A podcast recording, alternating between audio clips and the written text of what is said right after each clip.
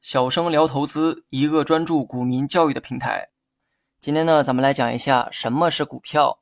炒股第一课哈，你必须要知道什么是股票。如果你连自己买的是啥都不知道，我很难想象你能在市场中赚到钱。那么今天呢，我就用大白话给大家解释一下股票的概念。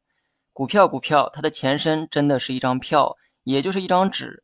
一张纸啊是没有任何价值的，你呢可以用它折飞机，也可以用它擦屁股。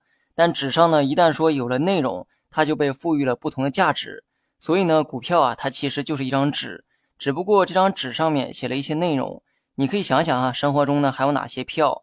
我替你想想，有机票、船票、车票等等。那么这些票呢，也都是一张纸，所以呢，它们跟股票的表现形式啊是一样的。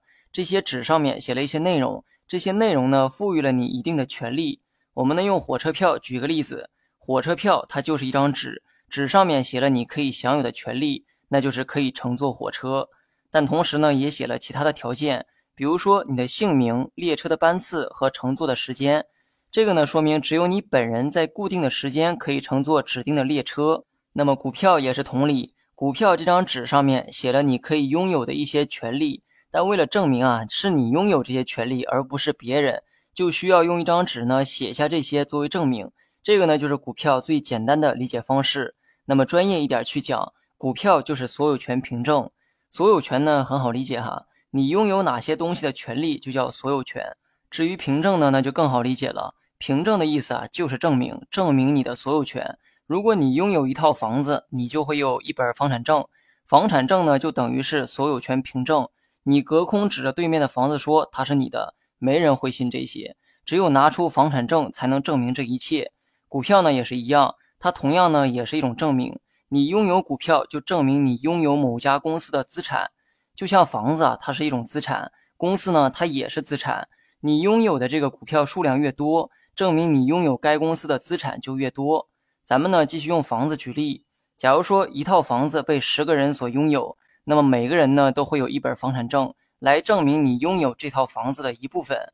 虽然现实中啊没有这种先例，不过这个逻辑上是说得通的。